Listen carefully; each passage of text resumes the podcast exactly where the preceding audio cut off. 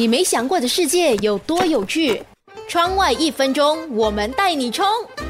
你会给予别人笑口常开的祝福吗？或是称赞爱笑的人运气不会太差？伦敦大学学院在阿兹海默病杂志上发表了一个关于阿兹海默病人的研究结果。研究调查了四十八位患者的家人，以及和他们相识至少十五年以上的朋友。许多患者的家人和朋友都察觉到病人的幽默感发生了严重的变化。在病人发病之前呢，据他们身边的人回忆，或多或少都会觉得病患的笑点变得非常的低。家人和朋友往往以为他们只不过是在嘲笑，或者是人老了变得比较乐观，所以笑点变低了。可是却没有想到，笑点变低其实是阿兹海默的前兆。研究者就表示，正常社会长大的成年人往往会认为带有讽刺的意义的幽默更好笑，而不是所谓的滑稽的言论或行为。但是阿兹海默患者往往相反，他们甚至会像小朋友一样，跟着任何一个大大笑的人一起笑。